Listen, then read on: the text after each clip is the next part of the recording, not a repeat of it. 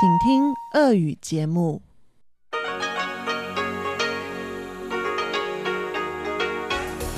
В эфире Международное радио Тайваня. В эфире русская служба Международного радио Тайваня. Здравствуйте, уважаемые друзья! Из нашей студии в Тайбе вас приветствует Мария Ли. Мы начинаем ежедневную программу передач из Китайской Республики. Напоминаю, что наши программы можно слушать на коротких волнах на частоте 5900 кГц с 17 до 17.30 UTC и на частоте 9490 кГц с 11 до 12 UTC. Также все наши передачи и часовые программы очень удобно можно слушать на нашем сайте ru.rti.org.tw. А еще у нас работает мобильное приложение RTI To Go. Программа «Среды» будет состоять из выпуска новостей, передачи Владимира Малявина «Китаеведение. Устная история», рубрики «Новости экономики», которую ведет Андрей Солодов, и повтора передачи «Звуки города» с Иваном Юмином и Лерой Гемрановой. Дорогие друзья, я приступаю к выпуску новостей среды 17 февраля.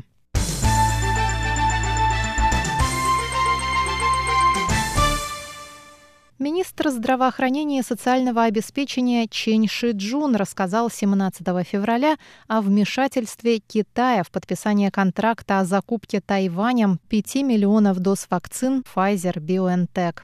По словам министра, подписание контракта было назначено на конец 2020 года, но под давлением Китая сделка не состоялась. Мы находились в процессе прямых переговоров с компанией BioNTech. У нас даже был подготовлен текст пресс-релиза. Но в тот самый момент, когда мы уже были готовы обо всем объявить, кто-то решил, что Тайваню пока рано радоваться, и переговоры встали.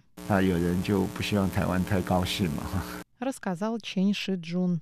По словам министра, немецкая компания BioNTech признала шанхайскую компанию Fosun Pharma как полномочного представителя Китая. Ранее, в ноябре 2020 года, Тайвань вновь не был допущен к участию во Всемирной ассамблее здравоохранения. Опасаясь возможного вмешательства Китая в процесс переговоров, тайваньская сторона не разглашала информацию о грядущей закупке, добавил Чень. Ранее Центральный противоэпидемический командный пункт сообщил, что Тайвань планирует закупку 20 миллионов доз вакцин. Из них 5 миллионов предоставлены в рамках инициативы COVAX, 10 миллионов – вакцины компании AstraZeneca. Об оставшихся 5 миллионах до сегодняшнего момента точной информации не предоставлялось. Представительство Тайваня в Мьянме сообщило в минувший понедельник, что находящиеся в стране граждане Тайваня смогут вылететь на родину двумя эвакуационными рейсами. Рейсы будут осуществлены государственным перевозчиком China Airlines 21 и 28 февраля. Представительство просит граждан Тайваня сохранять спокойствие и не поддаваться панике, которой способствует распространение в сети недостоверной информации. Оно также призывает тайваньцев не выходить на улицу без особой надобности и быть крайне осторожными и принимать меры для охраны безопасности своих жилищ и предприятий. 1 февраля в Мьянме произошел военный переворот. С тех пор многие тайваньские компании в стране возобновили бизнес, но некоторые сообщают о невозможности экспорта товаров в связи с политической нестабильностью. Министерство иностранных дел Тайваня заявило в среду, что не исключает роста нестабильности в Мьянме в связи с политическими протестами, вплоть до военного вмешательства. Пресс-секретарь Министерства иностранных дел Джоан Оу сказала. Просим всех находящихся в Мьянме граждан Тайваня пристально следить за развитием событий и в случае необходимости обращаться в представительство.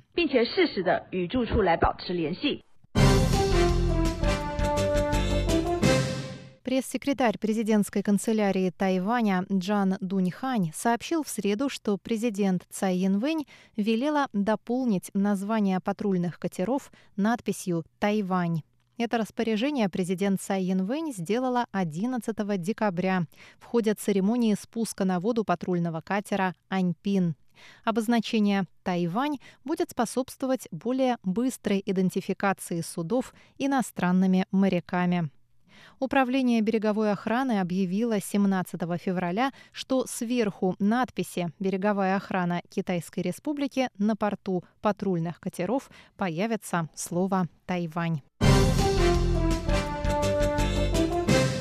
Центральный противоэпидемический командный пункт Тайваня сообщил в среду о новом завозном случае заболевания коронавирусной инфекцией COVID-19. Пациентом номер 939 стала гражданка Тайваня старше 50 лет, вернувшаяся из США. Командный пункт сообщил, что пациентка уже переболела коронавирусной инфекцией в октябре прошлого года, после чего она дважды прошла ПЦР-тест, оба раза показавший отрицательный результат.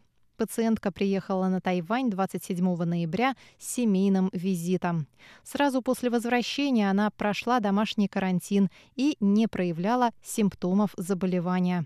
В связи с планируемым отъездом женщина сделала новый ПЦР-тест, который оказался положительным. 12 человек, вступавшие с нею в контакт, уже помещены под домашний карантин.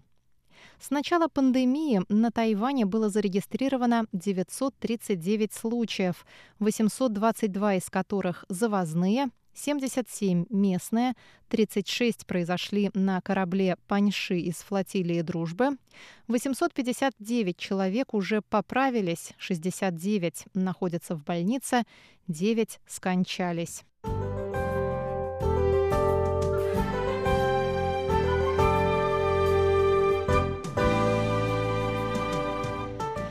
О погоде. На Тайвань пришел очередной холодный фронт. Температура воздуха значительно снизится в течение ближайших суток. В четверг на севере острова будет облачная погода с прояснениями. В Тайбе от 9 до 17 градусов. В Тайджуне будет также облачно с прояснениями от 10 ночью до 21 днем. На юге в Гаусюне от 14 до 21 облачно с прояснениями. А сейчас в Тайбэе 17 градусов тепла, облачная погода, осадков нет.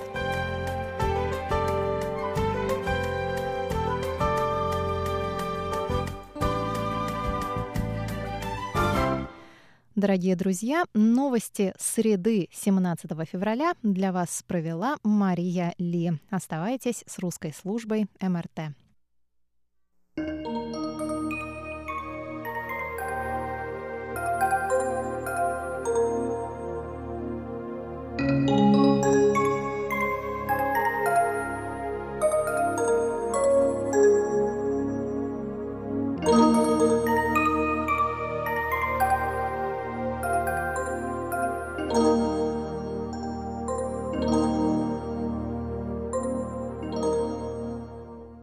Говорит Международное радио Тайваня.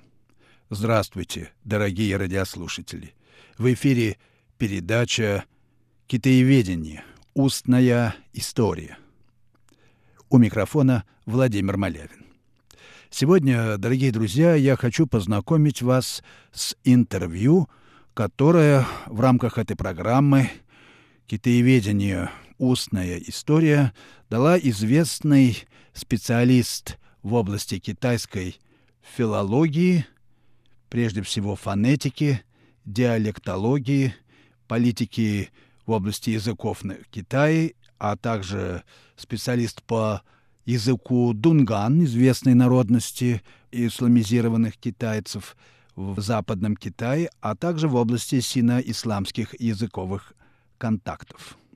Завьялова Ольга Исааковна – кандидат филологических наук с 1971 года. В 1992 году Ольга Исаковна защитила докторскую диссертацию и э, уже много лет работает главным научным сотрудником Института Дальнего Востока Российской Академии Наук. Ольга Исаковна окончила кафедру китайской филологии Восточного факультета ЛГУ в 1971 году. Она ленинградка, и ее можно считать представительницей Ленинградской школы отечественного китаеведения. А в Институте Дальнего Востока Ольга Исаковна работает с 1974 года. Вот что Ольга Исаковна говорит прежде всего о своих родителях и о своей семье. По профессии я китаевед-лингвист, специалист по китайской фонетике и сотрудник Института Дальнего Востока. Мой отец, Ис Исаак Иосифович Цукерман, автор книг о языке и фольклоре курдов Армении и Туркмении. Мать Валентина Ивановна Завьялова защитила диссертацию по фонетике двух других иранских языков – гелянского и мазендаранского. И большую часть жизни работала в Ленинградском, то есть Санкт-Петербургском университете, преподавала русское произношение иностранцам и персидский язык отечественным студентам. Я же после окончания одной из лучших ленинградских средних школ, в которой большое внимание уделялось изучению английского языка, решила пойти по стопам моих родителей-востоковедов, но выбрала китайский язык. Так, в 1965 году я стала студенткой кафедры китайской филологии Восточного факультета Ленинградского университета. Почему я выбрала китайский язык? Ну, я должна сказать, что Санкт-Петербург очень европейский город, но и в нем, и в его окрестностях есть много прекрасных, с детства любимых мною мест, которые связаны с Китаем, китайской культурой. Например, китайская деревня в Царском селе была возведена рядом с императорским дворцом по повелению Екатерины II, которая заинтересовалась срединным государством – благодаря ее переписке с Вольтером, Дидро и Жан-Жаком Руссо. В те времена в Европе были в моде не только шелковые ткани, фарфор и чай из Китая, но и подражающий реальному или вымышленному китайскому искусству стиль шинуазери. Именно в этом стиле, в царском стиле, помимо китайской деревни, были созданы в 80-х годах XVIII столетия две беседки – китайский театр, несколько мостов, в том числе знаменитый мост-паук. Еще в одном знаменитом пригороде Санкт-Петербурга, городе Ломоносове, то есть Ораниенбауме, также по велению Екатерины II был возведен удивительный китайский дворец с интерьерами в стиле шинуазери. Еще школьниками мы очень любили ходить на экскурсии в Эрмитаж, который был основан той же Екатериной II в 1764 году и впоследствии собрал шедевры не только европейского, но и восточного искусства. Роскошная китайская коллекция Эрмитажа включает буддийские статуи, фрагменты фресок из Дуньхуана, бронзу, изделия из камней и перегородчатой эмали – фарфор, керамику. Радует взор уникальное обширное собрание новогодних картин Няньхуа конца XIX – начала XX веков. Значительная часть этой коллекции была собрана академиком Василием Михайловичем Алексеевым, написавшим классическую для нашего китаеведения книгу про китайскую народную картину Няньхуа.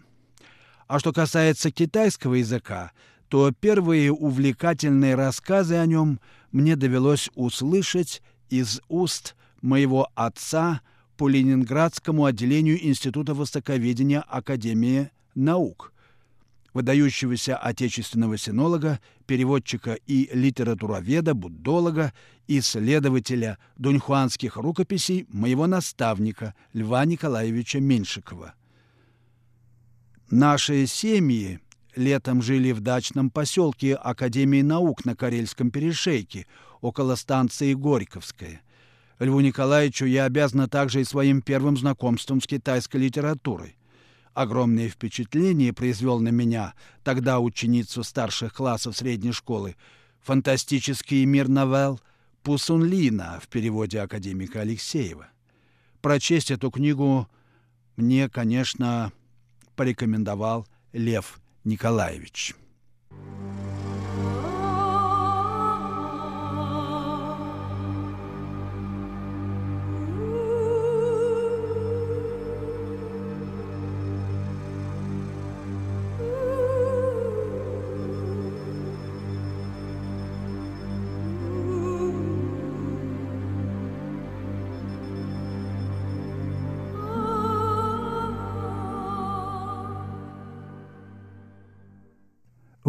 Слушаете передачу «Китаеведение. Устная история» Международного радио Тайваня. Передачу ведет Владимир Малявин.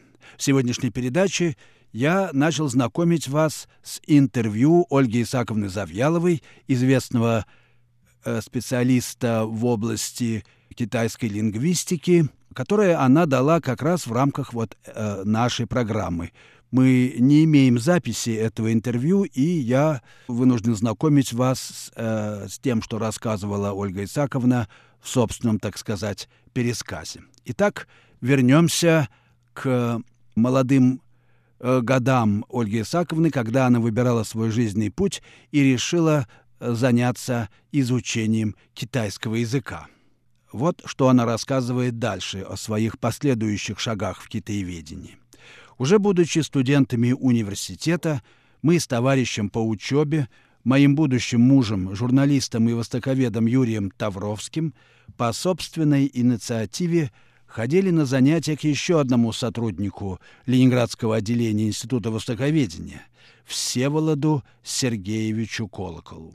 Сын российского служащего, кажется, российского консула, он родился в 1896 году в Кашгаре, в Синьцзяне, тогдашнем центре этой области, и получил в Китае традиционное образование, даже сдавал экзамены Кэдюй, вроде бы да и имел степень щуцая.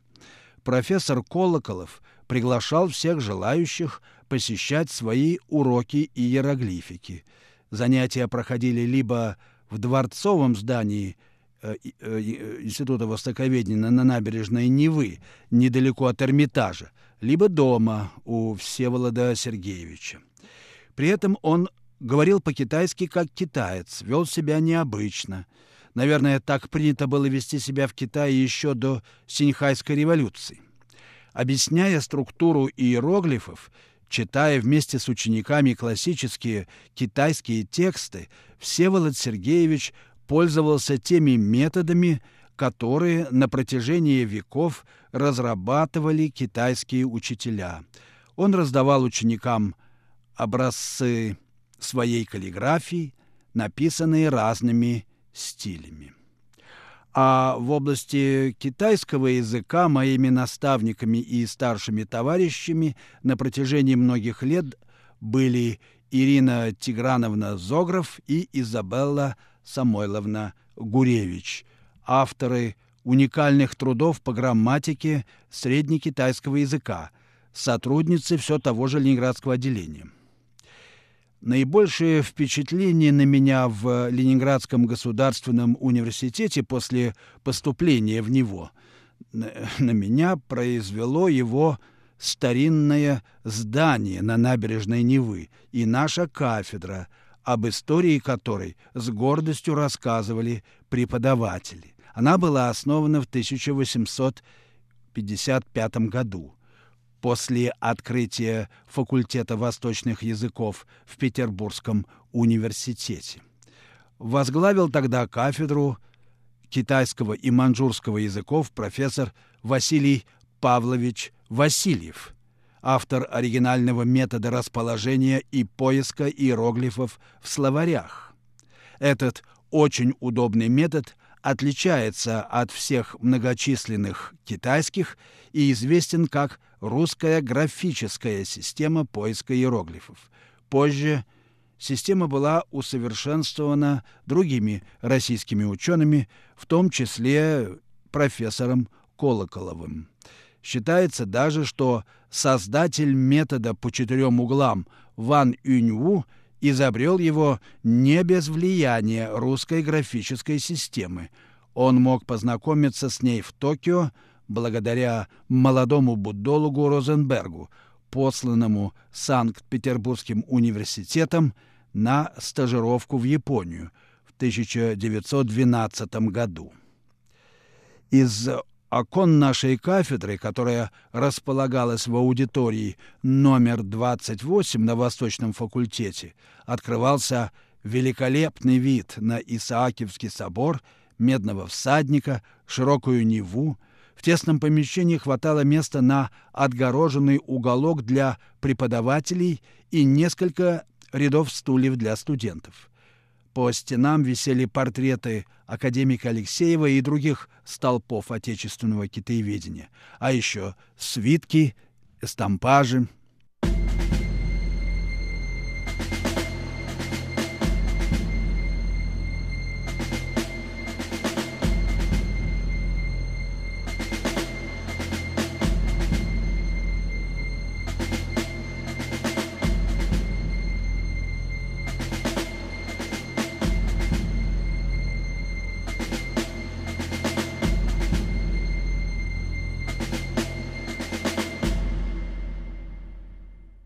Вы слушаете Международное радио Тайваня. Передачу «Китаеведение. Устная история». Передачу ведет Владимир Малявин. Я знакомлю вас с интервью известного отечественного китаеведа, специалиста в области китайской лингвистики Ольги Исаковны Завьяловой, которая выросла и сформировалась как китаевед в Ленинграде вот что говорит она о своих учителях китайского языка в университете. Самое большое впечатление произвели на меня два блестящих педагога. Первый из них – Николай Алексеевич Спешнев. Как и профессор Колоколов, он родился в Китае, посещал в Пекине элитную среднюю школу. Это был красивый, веселый человек – наделенный актерскими, литературными и педагогическими талантами. Спешнев учил нас разговорному языку и правильному китайскому произношению по разработанной им самим методике. Второй наш учитель Сергей Евгеньевич Яхонтов, основатель научной школы китайского и синотибетского языкознания в Ленинграде. Выдающийся лингвист с мировым именем. Многие его работы переведены в Китае. Последний сборник статей был издан там в 1986 году. Дома у Сергея Евгеньевича была собрана обширная библиотека по китаеведению. И любой коллега, даже студент, мог читать книги из этого уникального собрания сведения по теоретической грамматике, истории китайского языка, диалектологии, которые мы узнавали на занятиях Сергея Евгеньевича, ввели нас в сложный, но и в то же время увлекательный мир традиционной и современной китайской лингвистики. Именно Сергей Евгеньевич руководил моими курсовыми работами и дипломом, его советами я воспользовалась впоследствии, когда писала кандидатскую и докторскую диссертацию. Недавно, в 2016 году, мне посчастливилось, как члену редколлегии и соавтору предисловия, поучаствовать в подготовке сборника «Проблемы китайского и общего языкознания», посвященного 90-летию со дня рождения Яхонтова. В эту выпущенную в Санкт-Петербургу книги включены избранные работы самого Сергея Евгеньевича, многие из которых были напечатаны в малодоступных изданиях, но не утратили своего значения и в наши дни. Туда же вошли статьи учеников, отечественных и зарубежных коллег э, и многих э, и некоторых других хитаеведов. А после кончины Сергея Евгеньевича в январе 2018 года статья о его творчестве будет опубликована, в частности, в журнале «Китайское языкознание», издаваемое Калифорнийским университетом под редакцией профессора Ван Ши Юаня.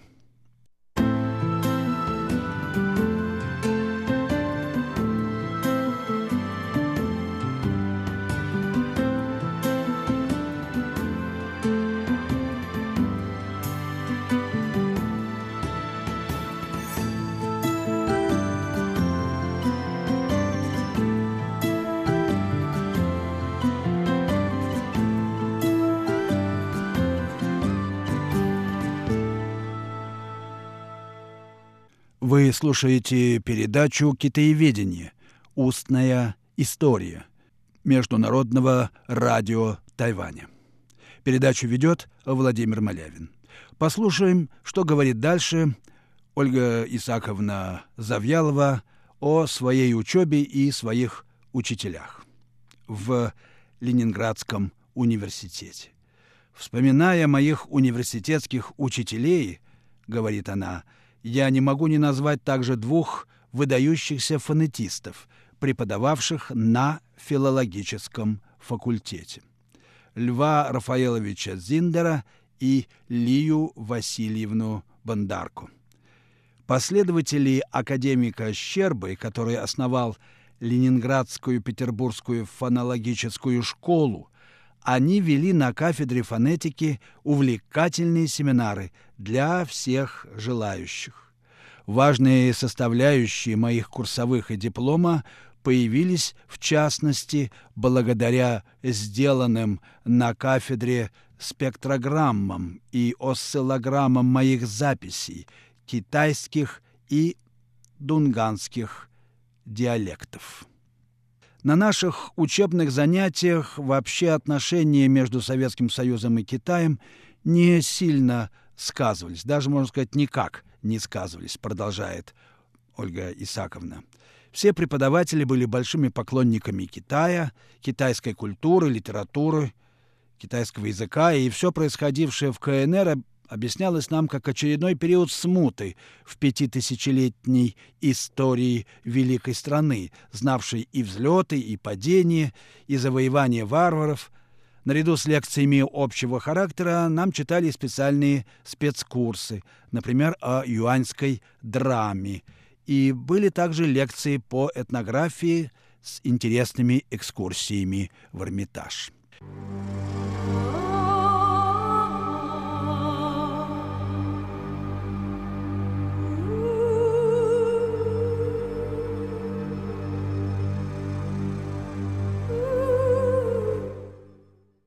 Вы слушали передачу «Китаеведение.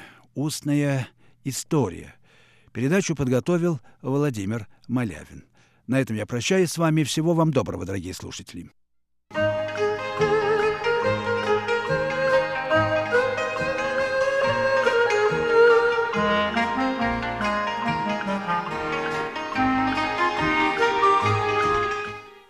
Здравствуйте, дорогие слушатели Международного радио Тайваня.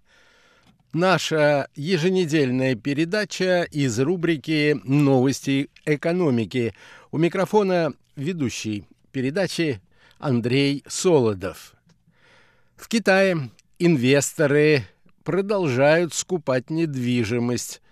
В результате, несмотря на обстановку, новый коронавирусной пандемии цены на недвижимость продолжают идти вверх, а правительство не решается проколоть финансовый пузырь на рынке недвижимости. Причина состоит в том, что рост этого рынка серьезно влияет на экономику в целом и благосостояние населения. Сегодня, дорогие друзья, я хотел бы посвятить нашу передачу этой любопытной теме. Итак, квартирный вопрос на Востоке.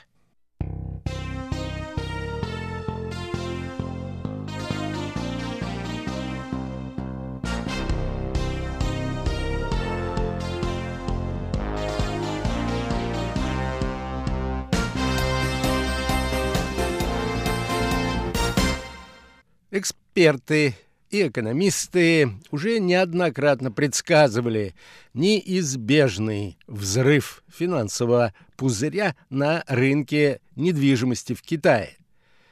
Однако не случавшиеся в этой стране кризисы в экономике, ни даже пандемия коронавируса в прошлом году не остановили рост инвестиций. Совокупная стоимость жилья в Китае и площадей на балансах строительных компаний по оценке исследовательского центра Goldman Sachs в 2019 году достигла фантастической отметки в 52 триллиона долларов. А это вдвое больше, чем объем рынка жилья в Соединенных Штатах и даже больше, чем объем американского рынка облигаций, указывают эксперты. Жесткие карантинные меры в Китае, конечно, повлияли. Однако с их снятием покупатели бросились в погоню за новым жильем, которое продолжает дорожать в цене и привлекать инвесторов. Так, в марте прошлого года около 300 апартаментов в новом проекте в Шэньчжэне были проданы онлайн менее чем за 8 минут. Через несколько дней подобное случилось с 400 квартирами в новом жилищном комплексе в старинном и уютном городе Суджоу. В Шанхае же в апреле вторичные продажи квартир по отдельным оценкам приблизились к рекордным максимумам.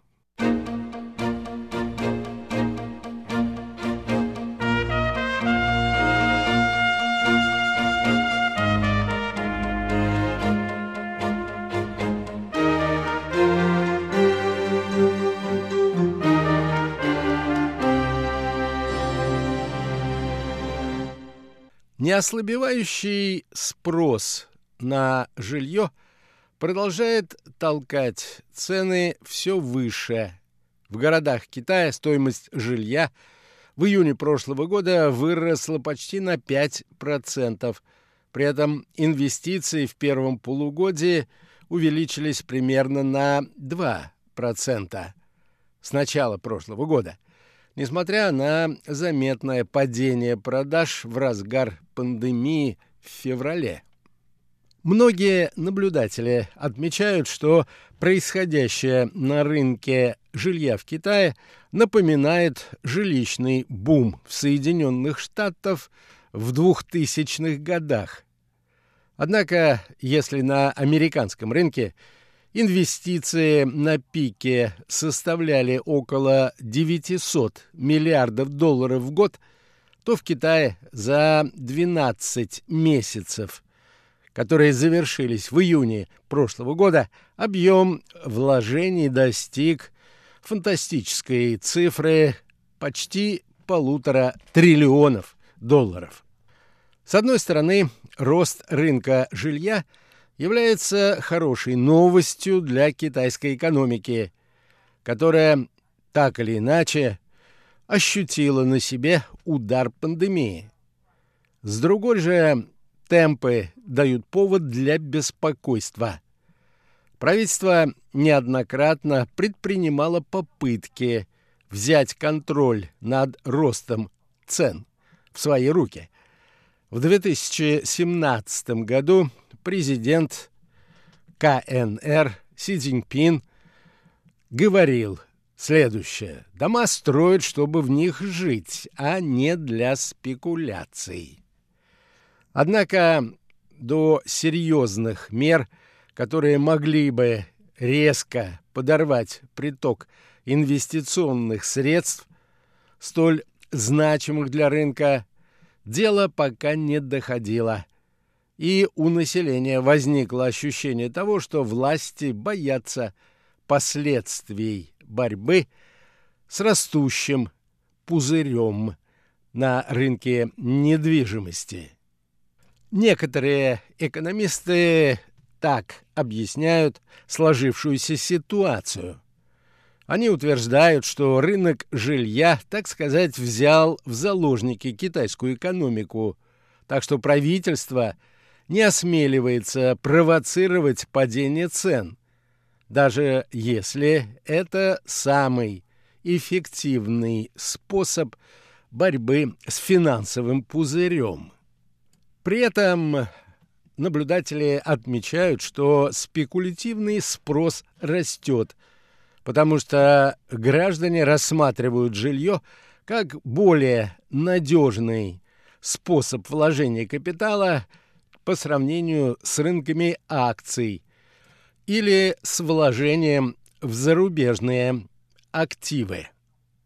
К тому же в период пандемии люди потребляли меньше, а сберегали больше средств.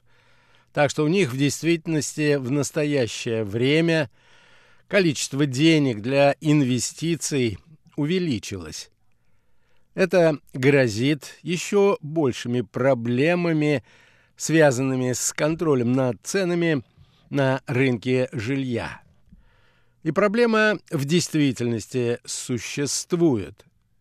Около 20% жилья по данным исследовательских компаний в городах Китая не используется. Среди семей, которые владеют двумя помещениями, уровень вакантности жилья составляет около 40%, а среди тех, кто является собственником трех и более квартир, он достиг 48%. В то же время доходность от сдачи жилья в аренду в крупных городах составляет менее 2%, так что инвесторы в большей степени ориентируются на рост или сохранение стоимости активов. Статистика подтверждает следующий факт. В то время как спрос со стороны покупателей первой недвижимости в условиях пандемии ослаб, он одновременно вырос со стороны людей, которые уже владеют несколькими объектами недвижимости.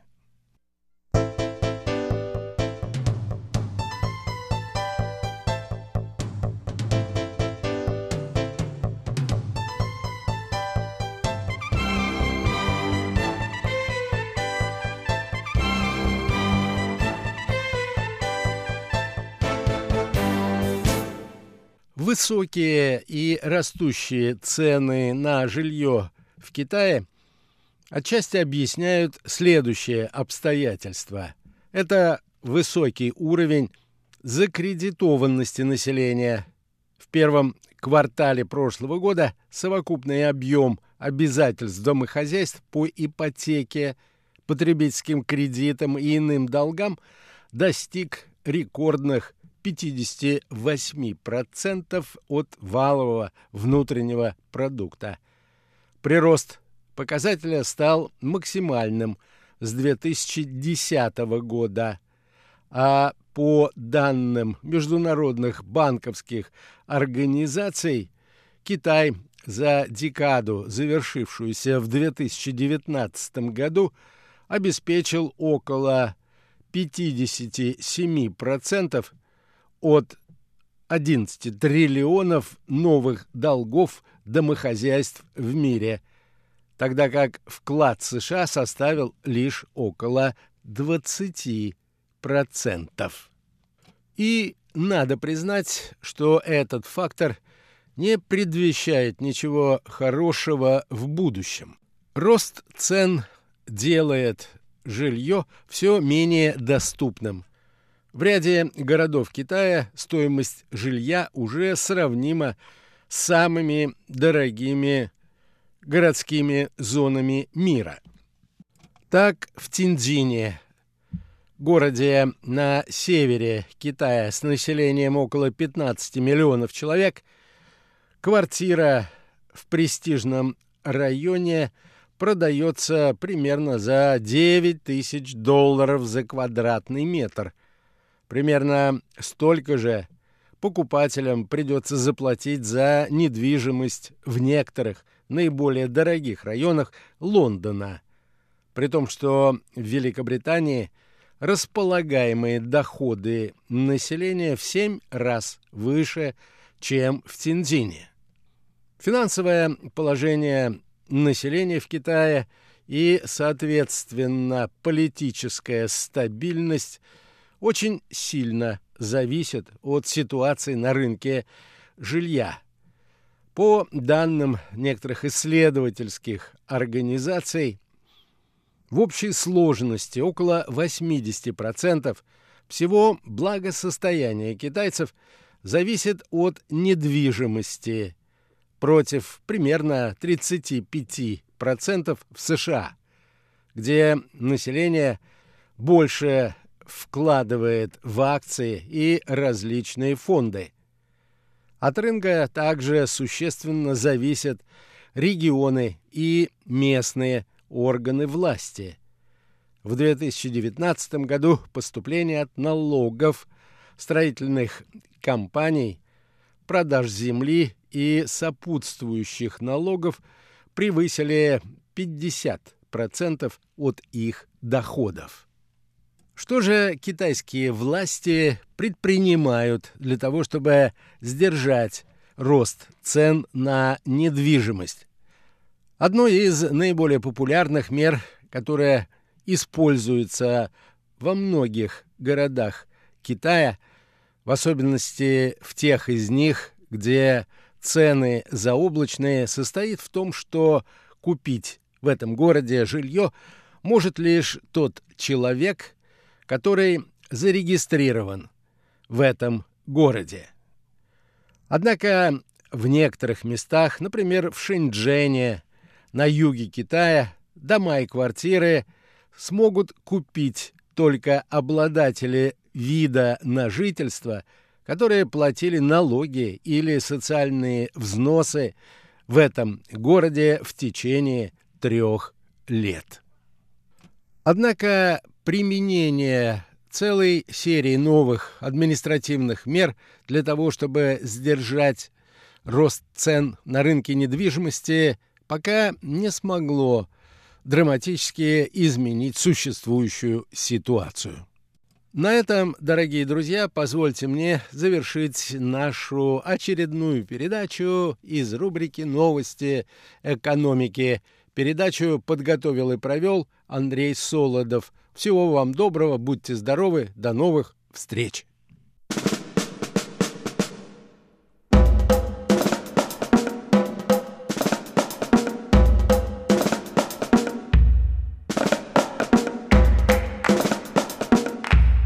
Здравствуйте, дорогие друзья! В эфире передача «Звуки города». У микрофона ваши любимые ведущие Иван Юмин и Валерия Гемранова. Всем привет! Привет-привет!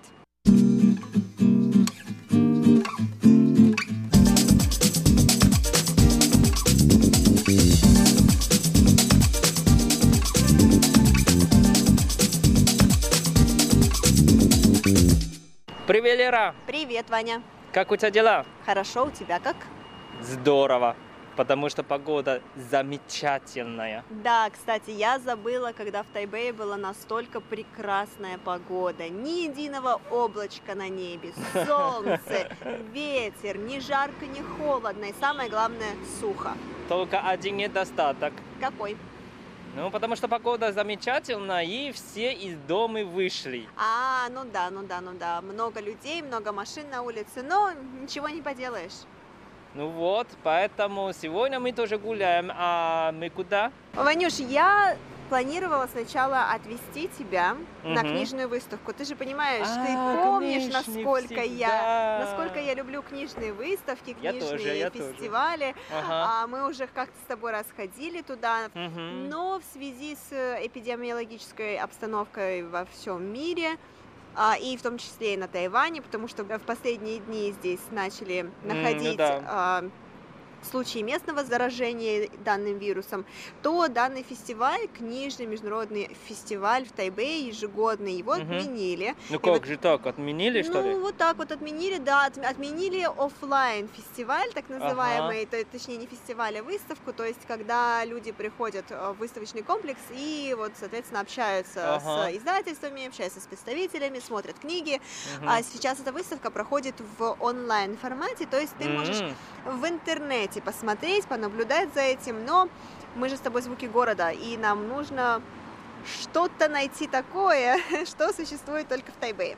Вот, соответственно, я все-таки придумала, как, выкрутиться из этой ситуации и Мгм. привела тебя в одно очень интересное место. Я почему-то думаю, что ты знаешь о его существовании. Вот, но сегодня здесь проходит тоже одна книжная выставка.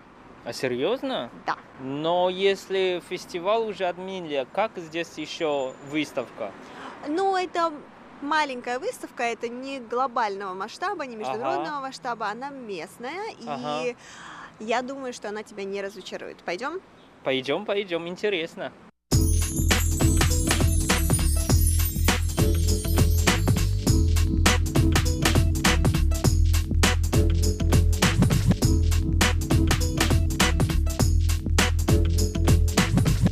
Лера, я знаю, я знаю это здание. Это японское здание. А, да, все верно, это здание в японском стиле. Что самое интересное, Ванюш, расскажи нашим зрителям, что у нас здесь есть на заборе. заборе, на заборе все стихотворения или цитаты из тайванской литературы. Я знаю, вот это Здесь музей или выставочный павильон тайванской литературы. Я на самом деле каждое воскресенье хожу мимо него, потому что недалеко отсюда э, это место репетиции нашего оркестра. Здорово, я не знала, Ванюш. А я здесь, наоборот, впервые. Я увидела объявление в интернете. Я подумала, ну, Ваня-то точно знает об этом месте, поэтому ты-то нам сегодня и расскажешь о нем. Ну, я знаю, но я, честно говоря, ни разу не входил, поэтому давай вместе раскроем секрет. Давай, давай прочитай нам что-нибудь. Что это такое? Хорошо, я читаю тебе. Вот. Здесь написано, 我们要停在自己的土地上流浪，请先恢复我们的姓名与尊严。 Что это значит, Вань? Нам надо перестать бродить на своей земле и сначала восстановить наше имя и наше достоинство. Это, мне кажется, писатель из коренных народов, но надо уточнить, а, он из какого именно. Хорошо, Ванюша, я так понимаю, что ты действительно любишь эту фразу, потому что ты целенаправленно шел к ней, и ты старался найти ее среди всех остальных фраз. Ну да, потому что я помню, что я когда-то уже увидел, и сразу, вы знаешь, это как прямый удар в сердце, да? Но как ты знаешь, что я, у меня раньше же китайское имя и китайская фамилия, и потом только 20 лет назад, мне кажется, то есть государство приняли а, решение, закон, что коренный народ, мы можем восстановить свое имя и фамилию. Поэтому у меня сейчас Иван Юмин. Иван это мое имя, а Юмин это имя папин. И как отчество у вас. А очень интересно, что у нас от я у нас нет фамилии. То есть э, имя папин уже стал как моя фамилия. Фамилия. То есть, например, у меня в будущем сын, его зовут, например, Сау, тогда будет Сау Иван. Саул Иван. А, интересно. А знаешь, я хочу тебе сказать, что я потом узнал, что у нас такая система, да, имени, словно как э, система имени в Исландии. То есть там тоже нет фамилии, там есть только имя папы.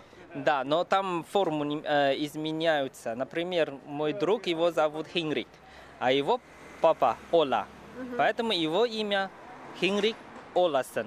А, то есть они добавляют какой-то суффикс, наверное, да? Да, Сэн? то есть Хенрик son of Ола. А, И понятно. потом у него будет э, детей, дети, то есть, э, например, э, Олаф, да, тог- тогда его сын будет Олаф Хенриксон. Интересно, а если дочь? Ну, я думал, тоже, то, тоже, Тоже с- сын? Да. Ну что, Ванюш, пойдем? Ну да, я думал, что очень интересно. У меня уже сразу такое ощущение, что что-то интересное перед нами, чтобы посмотреть. Книги, книги, книги. Не только книги. Еще раз надо уточнить, что хотя здесь открытое пространство, но все-таки надо в маске и, конечно, зарегистрироваться оставить свои данные. И, э, то есть, здесь висит QR-код, uh-huh. что очень удобно как, для, как на китайском языке, так и на английском языке. И вот, допустим, иностранцы, не знающие китайский язык, они могут прочитать все на английском языке. Нужно отсканировать этот QR-код, заполнить свои данные и потом уже войти на выставку. Ну да, пойдем. Пойдем.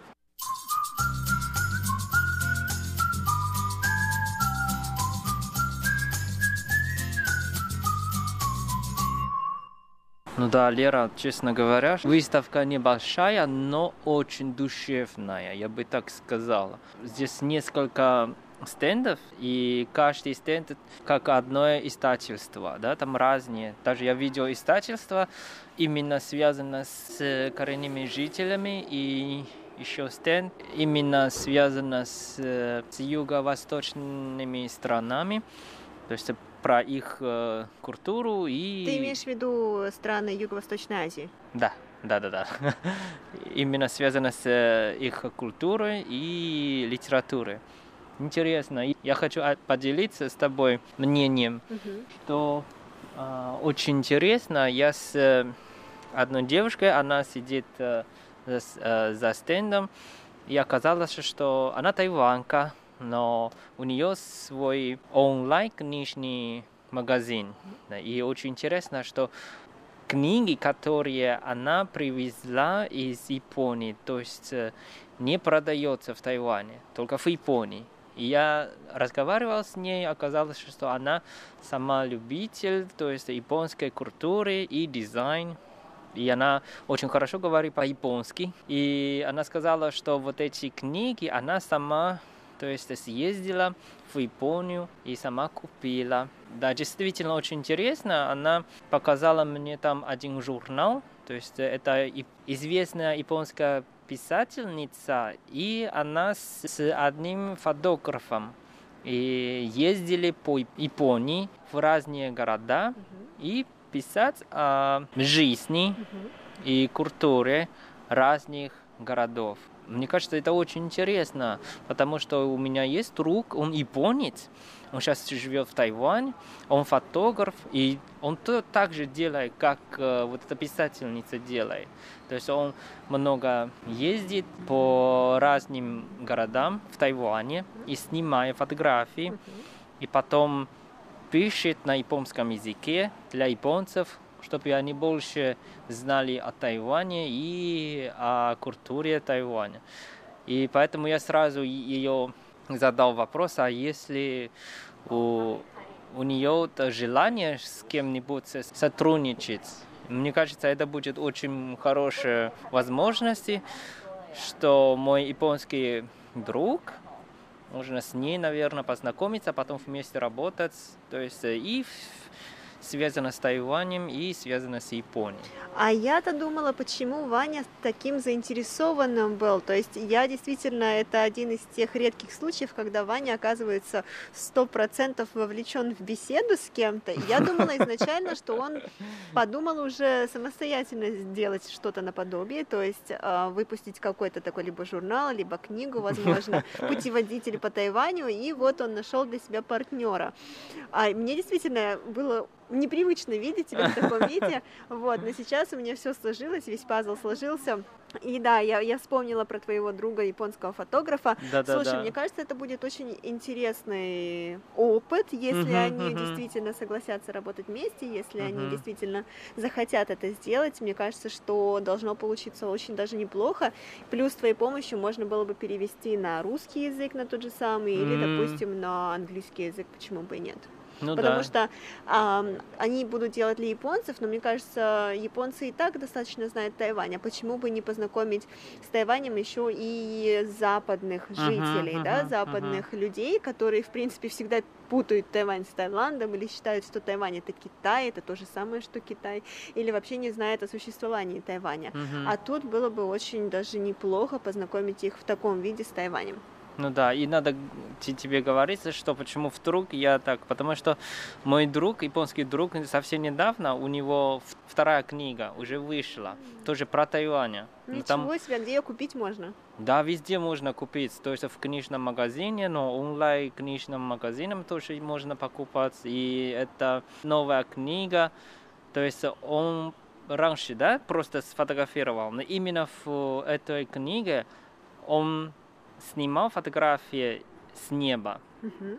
то есть А При через... помощи квадрокоптер? Да, да, да, да, да, очень красиво. Я ни разу, сам ни, ни разу не видел такую красоту Тайваня, правда. Тайвань невероятно красив, он просто величественный, но как люди говорят, когда ты ходишь в лесу, ты видишь дерево, ты не видишь М, весь лес. Ну да. И то же самое с Тайванем. А, Ты вот ходишь вроде бы в горах, да, в горах действительно красиво, но Мгм, ты не мгм. видишь той красоты, которую возможно увидеть с полета. Ну да. У меня точно так же есть а, коллега, у которой есть квадрокоптер, вот, и она при помощи него засняла вот э, всю красоту того района, где она живет.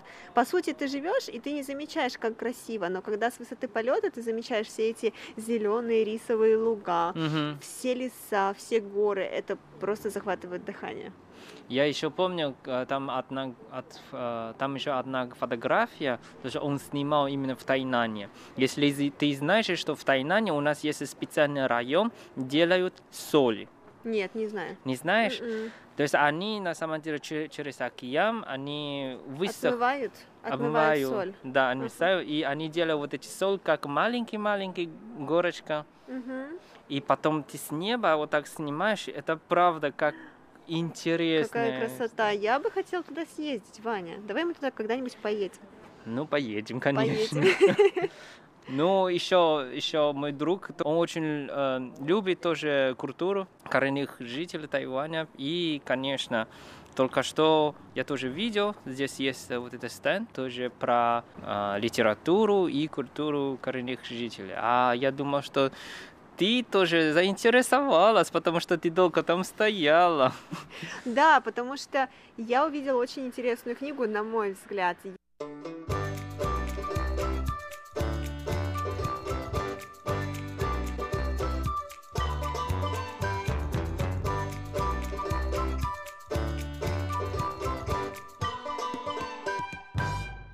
Дорогие друзья, сегодняшняя передача подошла к концу. Надеемся, что вам понравилось. Сегодня, накануне Нового года по лунному календарю, поздравляем вас с наступающим. С вами были Иван Юмин и Валерия Гимранова.